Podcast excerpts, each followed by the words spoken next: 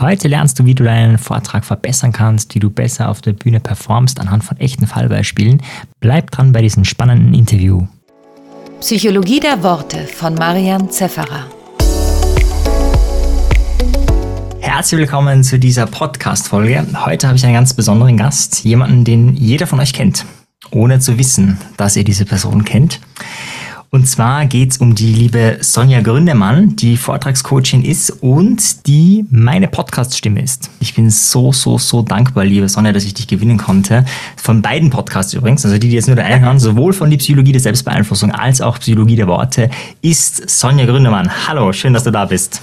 Danke, lieber Marian. Ja, ich freue mich sehr und auch danke nochmal für dein Vertrauen, dass ich auch beiden Podcasts meine Stimme leihen durfte. Ja, das ist ja eine sehr persönliche Sache. Also da fragt man ja nicht jeden ja, oder jede. Mhm. War natürlich bei mir klar, okay, ich bin Mann, deswegen frage ich eine Frau, aber da muss die Stimme schon, ja, die muss passen, die muss sehr gut sein. Und ich muss sagen, so war auch echt immer, also dass da sofort ähm, ein paar, wie soll ich sagen, ähm, da geht es ja nicht nur um, was du sagst, sondern wie du mhm. sagst. Und manche sagen, ja, gut, die hat einfach reingeredet so in die Richtung, aber also, also das kann man natürlich auch stümperhaft machen, aber das war ja schon, also für dich wahrscheinlich sehr wenig Arbeit, aber so von dem, von der Professionalität her sehr hoch. Und das ist auch das, was du machst, also du coachst äh, Führungskräfte, du coachst CEOs und verschiedene andere Menschen, wie sie ihren Vortrag rocken. Manchmal geht es nur darum, die Sachen rüberzubringen, manchmal geht es um mhm. mehr. Was ist mhm. eingebracht? Warum machst du das eigentlich? Ja, das ist äh, eine gute Frage. Ich sage mal, ich bin ein bunter Vogel, weil ich äh, zwei Herzen in meiner Brust habe. Also abgesehen von dem Mutterherz, das habe ich natürlich auch noch, aber zwei berufliche Herzen in meiner Brust. Ich bin im ersten Leben BWLerin und Bankerin gewesen, also Kind macht was Vernünftiges, ähm, die Stimme meiner Eltern. Ich bin aber sehr froh darüber, muss ich heute sagen. Ich habe dann auch noch in der Bank gearbeitet und bin dann meiner zweiten Herzhälfte gefolgt und habe eine Musical-Ausbildung gemacht. Das heißt Gesang, Schauspiel und Tanz Wobei das Tanzen kann man hinten runterfallen lassen, aber es gehörte halt dazu. Und ähm, das vereine ich jetzt mittlerweile seit äh, über 13 Jahren, dass ich da in dem Bereich als Trainerin und Coach unterwegs bin, selber mittlerweile Vorträge halte und ich liebe wirklich die Bühne. Ich lieb, lieb die Bühne in jeglicher Art und Weise, am liebsten offline, aber natürlich mittlerweile auch online. Und ich liebe es wirklich, Menschen dabei zu unterstützen, wenn ich nicht selbst auf der Bühne stehen kann und zu sehen, wie sie über sich hinauswachsen und sie selbst sein dürfen auf der Bühne, sei es die Vortragsbühne, sei es eine Präsentation ähm, oder vor Mitarbeitern zu sprechen und, und, und. Und ich, es berührt mich tatsächlich selber sehr, wenn ich merke, dass die plötzlich Spaß daran haben, ihre Message nach draußen zu bringen und auch genau wissen, was sie damit erreichen wollen. Und deswegen ist das mittlerweile auch ein ganz großer Teil meines beruflichen Daseins. Ja, deines beruflichen Daseins und auch von deinem Slogan, der sehr gut passt zu dem, was du gerade gesagt hast. Vielleicht magst du den mal nennen. Was ist dein Slogan? Genau, mein Slogan ist perfekt muss nicht sein, echt ist schöner. Ja. Genau. Und also dazu gibt es auch eine Story, die wieder entstanden ist, ja, genau. Ja, ich wollte gerade fragen. Also wie, also das verbinden uns beide. Ich bin ja totaler Fan von, von authentisch sein, wobei ich das jetzt nicht so pushe. Ich finde, da ist ein Slogan bringt es auch mehr. Also authentisch ist so ein mhm. ist, ist leider hat, hat einfach kaum Power mehr, weil das hat verwendet halt mhm. halt. Aber in deinem Slogan steckt es drinnen, ohne dass du es nennst. Wie, wie bist du auf den Slogan gekommen? Ja, das war tatsächlich ähm, eine Erfahrung. Ich bin ja Sängerin, wie gesagt. Ich bin da nicht nur ausgebildet, sondern mache das schon viel länger als die Musical-Ausbildung. Und es war immer so, wenn ich irgendwo gesungen habe auf einer Veranstaltung, jetzt nehmen wir mal an, ich habe früher viel Hochzeiten gesungen oder so oder einen anderen Auftritt hatte, kamen die Leute hinterher zu mir und haben zu mir gesagt, Sonja, das hat mich total berührt, das, äh, das war so schön, vielen, vielen Dank. Und was habe ich gemacht? Ähm, ich habe gesagt, ja, ähm, danke, aber an der Stelle war die Pause nicht lang genug und ich war ein bisschen zu flat und äh, da habe ich den Text auch ein bisschen vertauscht. Und die Leute haben mich dann angeguckt, waren total verdattert und haben gesagt, so ja, äh, tschüss. Und dann ist mir aufgefallen, dass mit der Wahl meiner Worte, da sind wir bei der, der Wortwahl auch und bei der Macht der Worte, ich die Person eigentlich klein gemacht habe. Also ich habe ich habe denen das größte Geschenk, was sie mir eigentlich gemacht haben, nämlich mir ihr Lob zu geben und, und Anerkennung und Wertschätzung, habe ich ganz schnell kaputt gemacht, indem ich gesagt habe, ja, äh, danke, aber.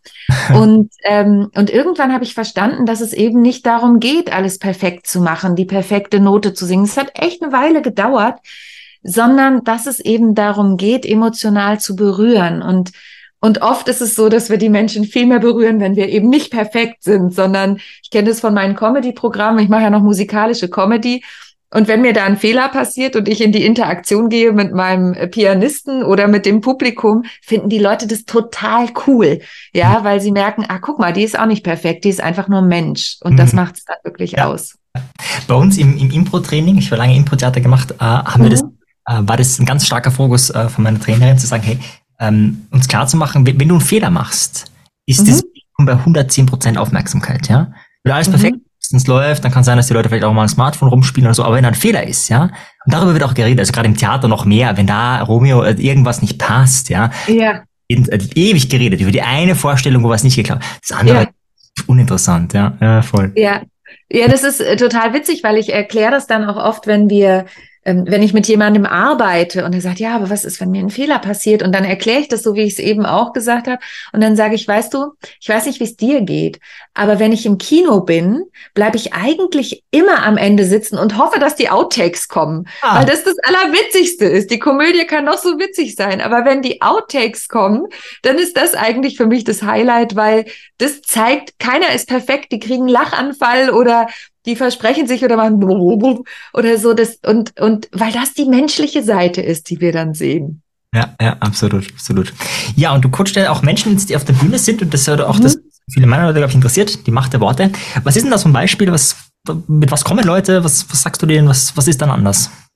Ja, also es gibt natürlich diese Klassiker, ne, dass du Konjunktive weglassen sollst und ähm, Leute eher einladen sollst, was zu tun und so weiter. Aber ich hatte neulich ein Beispiel und das ähm, finde ich, finde ich so bezeichnend.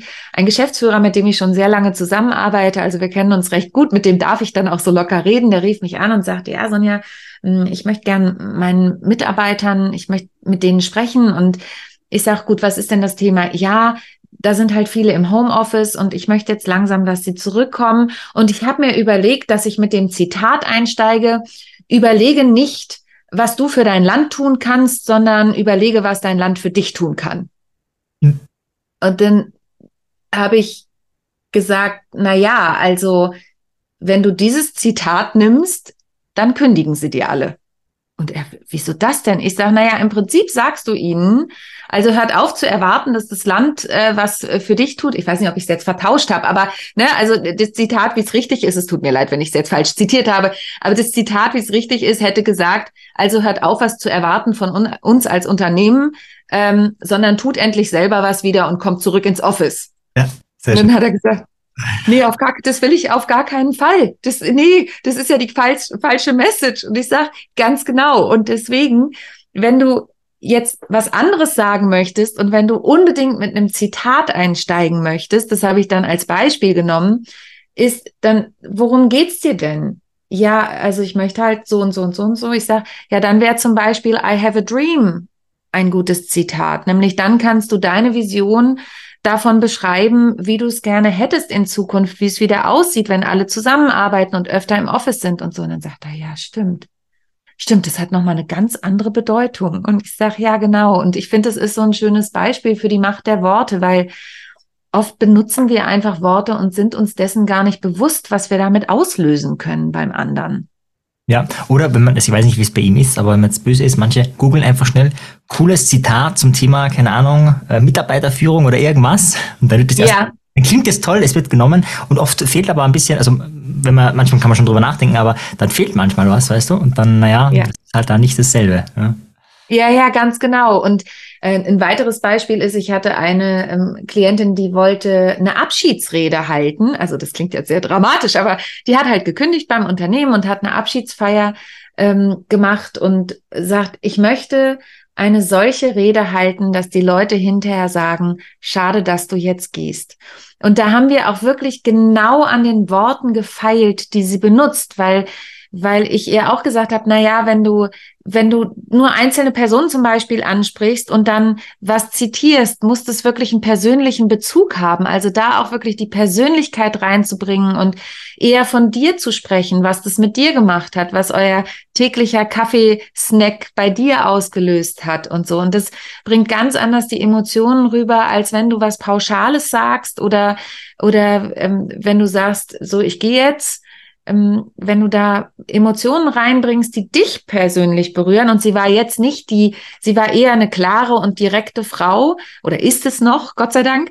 Ähm, aber da habe ich auch gesagt, nee, da, da gucken wir jetzt genau und da haben wir auch wirklich genau auf die Worte geachtet. Und hinterher hat sie mir eine Mail geschickt und hat gesagt, ähm, also hier, ich leite dir eine Mail weiter von einem Kollegen, der musste eher gehen, hat mir hinterher eine Mail geschrieben und drin stand, schade, dass du gehen musst. Und das, das sind so Momente, die berühren mich dann auch, weil ich merke, was du eben mit Worten bewirken kannst. Ja, ja.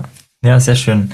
Ja, ich bin da, bin da ganz bei dir, vor allem dieses, ähm, dieses Berühren, das ist ja eigentlich eine Metapher in dem Fall, weil die Worte, mhm. ja, das sind ja nur Schallwellen, ja, klar kann man, mhm. die vibrieren dann und so, aber das ist, da bist du eigentlich schon nicht mehr du. Es hat sich ja schon verändert durch die Luft dazwischen. Und das ist ja auch eine, eine Kunst, wie ich sehe, ich glaube, das ist ähnlich, es ist klar eine Fertigkeit, die man zwar gewisserweise lernen kann, aber es ist da dieser Kunstaspekt, dass du eben, dass Perfektion gar nicht möglich ist, weil Kunst an ja. sich etwas hat, was eben, ja, erschaffen wird, aber nicht mit 100 Prozent sozusagen Determinismus äh, möglich ist.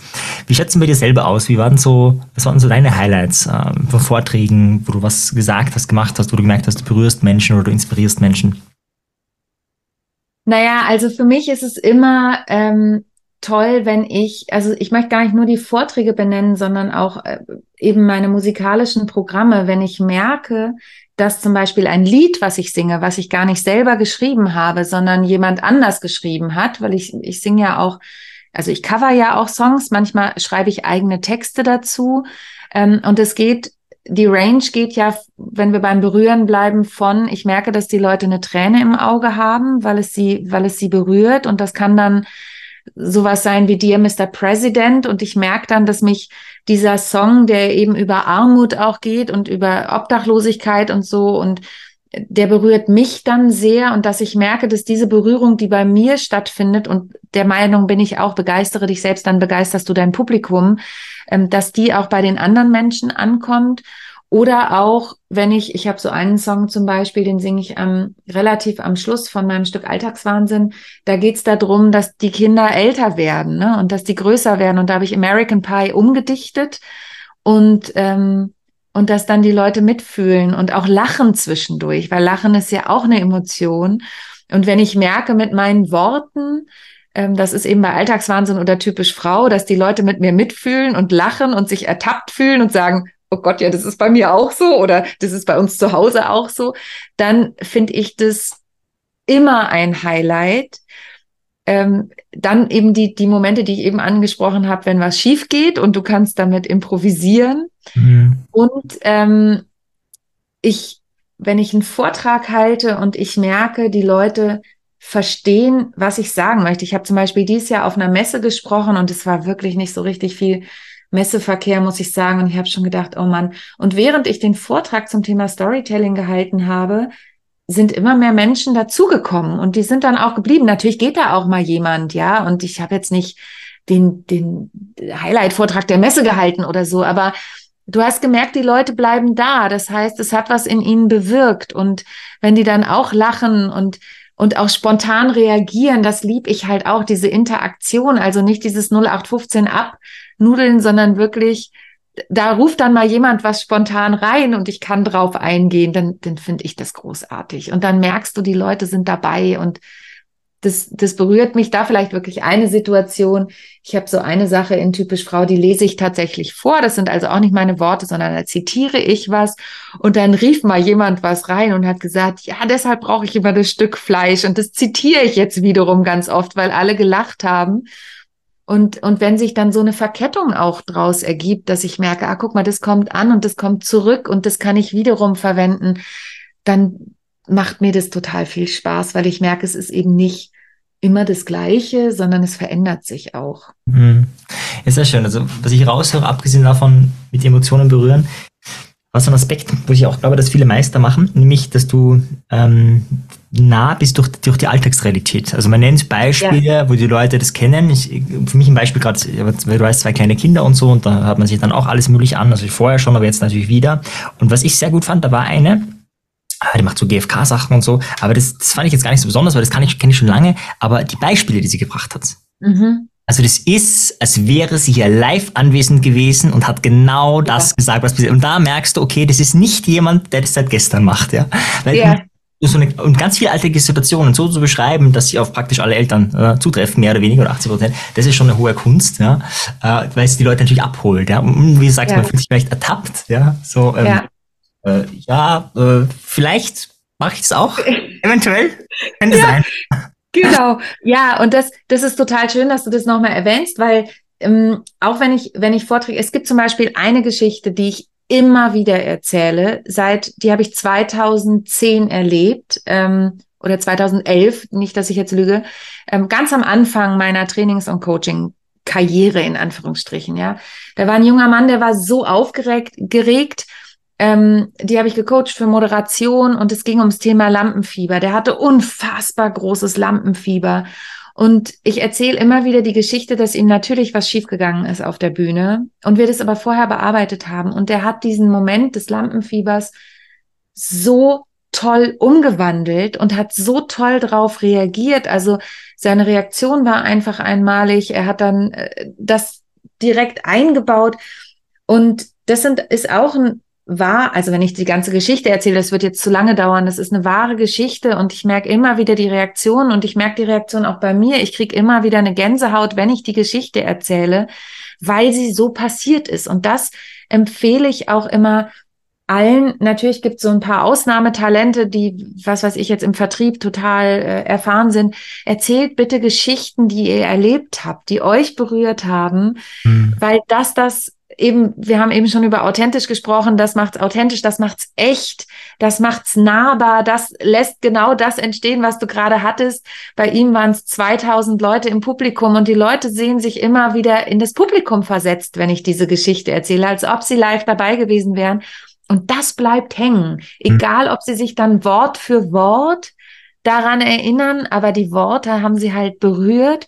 Und das ist nochmal ein wichtiger Aspekt. Du hast es eben kurz indirekt angesprochen mit der, mit der Schwingung, die auch kommt. Wir dürfen immer nicht vergessen, nur weil ich der Meinung bin, dass ich das jetzt so ausgesprochen habe und dass ich das so klar gesendet habe wie möglich, da kommt das klassische Sender-Empfänger-Modell. Ich will nicht theoretisch werden, aber was wir senden, heißt noch nicht, dass es beim anderen genauso ankommt, wie wir es meinen. Und das dürfen wir immer, immer, immer im Hinterkopf haben. Und wir können nie 100 Prozent gefallen. Die Lampenfiebergeschichte sagen bestimmt auch viele, naja, gut, dann ist es so, aber viele berührt sie halt eben. Mm, mm, mm. Ja, ja, sehr schön. Freut mich. Ja, ähm, wäre jetzt, glaube ich, noch ganz viel auch gerade zum Thema Storytelling, wo wir jetzt viel reden könnten.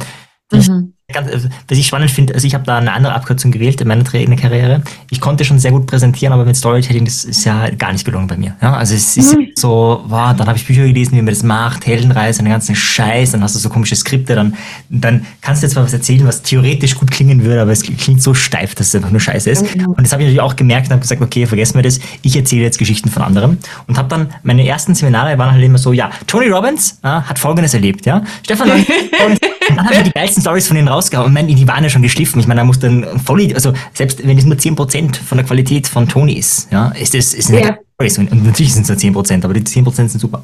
Nur, wenn man das lange genug macht, dann kriegt man, äh, sag ich mal, kriegst du so ein Feeling von, was eine gute Story ausmacht. Und ja. man ertappt, äh, eigene Geschichten zu erzählen aus dem eigenen Leben, ja, die ich ja. auch schon vorher erzählen hätte können, weil ich habe schon lange erlebt, ja, aber ja. halt noch nicht, wenn die Kompetenz nicht da ist, ja.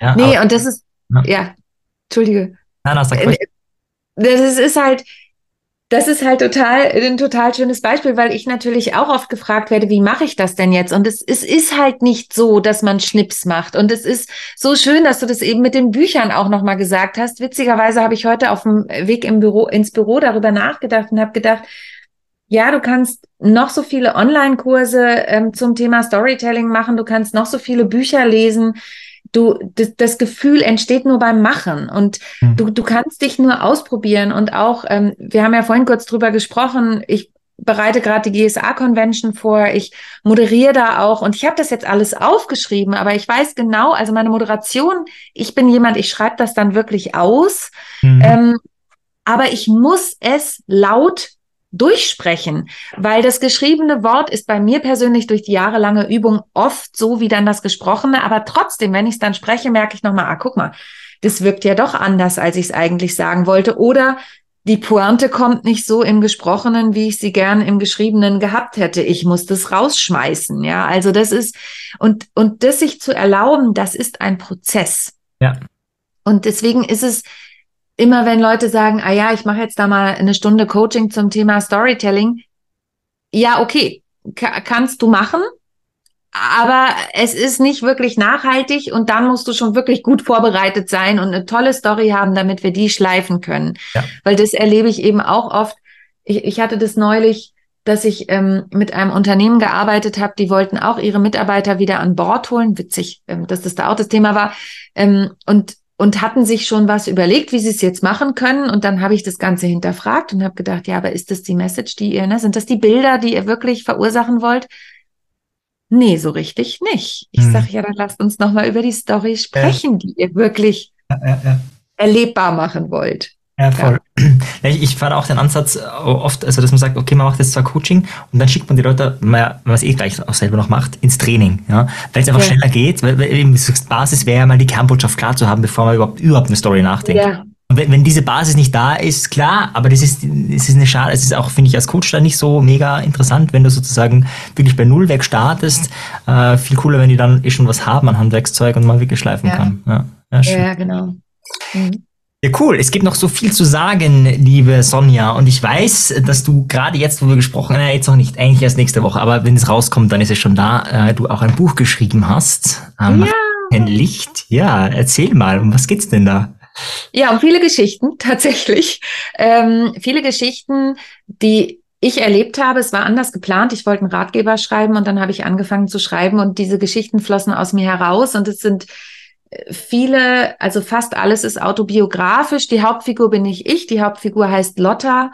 Und ähm, wie du gesagt hast, es heißt Rampenlicht. Sie suchte die Bühne und fand sich selbst. Also Lotta möchte unbedingt auf die Bühne und auf dem Weg passieren ihr halt immer wieder Unwegsamkeiten und ähm, die sie im Leben beeinflussen und die auch immer wieder ihren Weg auf die Bühne beeinflussen und hinterfragen, ist es wirklich das, was sie sich vorgestellt hat. Es gibt ja viele, viele Möglichkeiten, künstlerisch tätig zu sein in dem Bereich. Und da werden eben einige beleuchtet. Und dann hat sie noch zwei Figuren, die an ihrer Seite sind, die plötzlich auftauchen. Also ja, es ist ein Herzensprojekt. Ja. ja, ja, sehr schön. Und ist auch, was ich raushöre, so für Frauen vor allem, für Menschen mit Lampenfieber oder für Menschen, die einfach auf der Bühne begeistern wollen. Kann man das so sagen? Ja, genau. Also ich glaube, es ist nicht, nein, es ist nicht nur für Frauen. Es ist zwar die, die, die Frau ist eine Hauptfigur, aber ähm, ich habe explizit lustigerweise war, man macht ja, ne, im Marketing kennst du das ja, wobei das wirklich keinen Marketing-Hintergrund hat, das Buch äh, macht man ja immer diese Avatare und äh, ich arbeite ja total gern auch mit Männern. Also ich mag die klare und direkte Art. Ich arbeite gern mit beiden Geschlechtern oder mit allen Geschlechtern, sagt man ja heute. Das ist auch so, das ist mir wurscht, aber eben auch gern mit Männern und das Buch können auch Männer lesen. Es ist tatsächlich, es geht darum, Mut zu machen, nicht aufzugeben und weiterzugehen. Ähm, mhm. Egal, ob du Mann, Frau, S, divers bist, sondern dir selbst auch Dinge zuzutrauen und und ähm, am Ende ist natürlich auch mein, mein Slogan drin, die Geschichte, die ich vorhin erzählt habe mit dem Perfekt muss nicht sein, echt ist schöner, war ja auch ein Learning, was Lotta hatte oder in dem Fall ich. Ähm, und genau, es soll eigentlich Mut machen. Ja, ja Mut machen durch, wie wir sagen würden jetzt so in unserer Sprache, durch Identifikation. Man identifiziert sich mit dem Charakter, der wo startet, wo es noch nicht so toll ist und dann geht aber ein Entwicklungsweg. Und im besten Fall kann man da, wie soll man sagen, ähm, ja, so ein ähm, Trittbrettfahrer sein ja, und die Erfahrungen ein bisschen mitmachen, ja, im besten Fall. Cool. ja, genau. Ich gratuliere dir auch nochmal an der Stelle zum Buch. Was ich jetzt noch vergessen Danke. habe zu sagen, weil du es erwähnt hast, GSA, das wissen meine Leute vielleicht nicht, German Speaker Association, da, da haben wir uns kennengelernt, ja, über ja. die also ein Rednerverband, ein sehr guter Rednerverband, wo du jetzt, äh, ja, wo der Podcast rauskommt, ist es wahrscheinlich gerade schon gelaufen oder läuft gerade die GSA Convention, machst so die größte Veranstaltung der GSA. Ähm, wie viel, jetzt so als Fun Fact, damit Leute wissen, wie viel Stunden Arbeit äh, muss man investieren, damit man sowas äh, organisiert, was du jetzt machen darfst? Ja, ich äh, habe befürchtet, dass die Frage irgendwann mal kommt. Ich habe sehr viel Zeit investiert. Also ähm, ich habe tatsächlich, dadurch, dass ich es jetzt auch noch selber moderiere, das macht auch nicht jeder Chair, ähm, das machen ab und zu Chairs, aber da Moderation eins meiner Standbeine ist, mache ich das natürlich, ist es noch mal mehr Zeit. Ich, ich kann es dir nicht genau sagen, aber vor anderthalb Jahren war, ging die Planung quasi los und dann immer wieder. Und dann geht's halt darum, das Programm zusammenzustellen. Dann äh, sprichst du mit Menschen, die sich beworben haben, dann sprichst du mit Menschen, die sich nicht beworben haben, dann stellst du das Programm zusammen, dann kommt auf einmal, ach so, nee, das fehlt noch. Und dann ist es unglaublich viele Minuten Feilscherei. Also ich habe schon viel Zeit drauf investiert. Ich war da schon viel mit zugange. Aber ich freue mich jetzt auch drauf. Zwischendurch gab es natürlich auch Verzweiflungsmomente, auch das ist klar. ähm, aber ich freue mich total drauf, ähm, dass das jetzt losgeht. Ich freue mich auch ein bisschen drauf, wenn es vorbei ist, aber eher, weil ich dann einen großen Meilenstein geschafft habe. So wie das Buch auch ein Meilenstein war, ist eben die Convention jetzt auch ein Meilenstein. Es sind ungefähr 300 Leute da. Das ist super verkauft. Ähm, die Gala ist schon ausverkauft. Also es, ähm, es wird hoffentlich sehr schön und ich freue mich drauf. Aber es ist viel Arbeit. Also es wäre gelogen zu sagen, ach, das mache ich mal eben so nebenbei. Ja, du hast ja nebenbei ein Buch geschrieben, so, so muss man sagen. Auch noch, ja, genau. Ein bisschen Geld verdienen muss ich auch noch nebenbei. Also. Ja, Wahnsinn. Ja. Schön, cool. Ja, wer jetzt, wer ein Bild von dir? Wo, wo findet man dich und wer ist so, weil du ja vorher schon von Avatar geredet hast, was ist so dein Hauptkunde? Vielleicht magst du da noch eine Sache dazu sagen. Genau, also ihr findet mich natürlich alle auf meiner Homepage www.sonja-gründemann.de oder unter meinem Namen bei LinkedIn und Instagram bin ich am aktivsten. Da seid ihr immer auf dem Laufenden, was so passiert. Und ähm, ansonsten arbeite ich eben mit Menschen, die öffentlich reden. Das müssen keine Speaker sein, dürfen es aber, aber ich arbeite eben viel im B2B-Bereich mit Menschen, die eine Präsentation haben, sei es eben der CEO oder andere Führungskräfte auf Führungskräftetagungen oder Marketing auf Vertrieblertagungen. Also alles rund um das öffentliche Reden es kann auch mal neulich hatte ich jemanden da, der wollte vor seinen Mitarbeitern für Sommerfest was reden und hat gesagt, ja, ich bin da so aufgeregt. Ähm, genau, und ich schleife dann die Stories und den Auftritt und die Performance mit den Menschen. Sehr, sehr cool. Ja, vielen lieben Dank, Sonja, dass du die Zeit gefunden hast und auf bald. Ciao dir. Danke dir, lieber Marian. Bis bald. Tschüss. Wenn dir die Folge gefallen hat, dann abonniere doch direkt diesen Podcast oder noch besser, empfehle ihn Freunden, diskutiere mit ihnen, damit du auf einer viel tieferen Ebene lernst. Wenn du keine Folge mehr verpassen möchtest, dann schau doch auf meinem persönlichen Telegram-Kanal t.me slash Selbstbeeinflussung vorbei. Dort findest du auch die Community und vieles mehr. Wenn du noch tiefer in die exzellente Kommunikation einsteigen möchtest, dann schau auf unsere Webseite landsiedel.com vorbei. Es ist auch alles in den Shownotes verlinkt. In diesem Sinne wünsche ich dir noch viele magische Begegnungen mit dem Wort.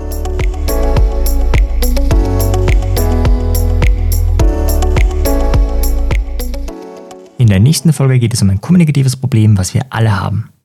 Wir werden ganz oft missverstanden. Und wie du seltener missverstanden wirst, wie du genauer erfährst und weißt, was der andere meint oder meinen könnte, erfährst du in der nächsten Folge. Also am besten gleich abonnieren und dabei bleiben.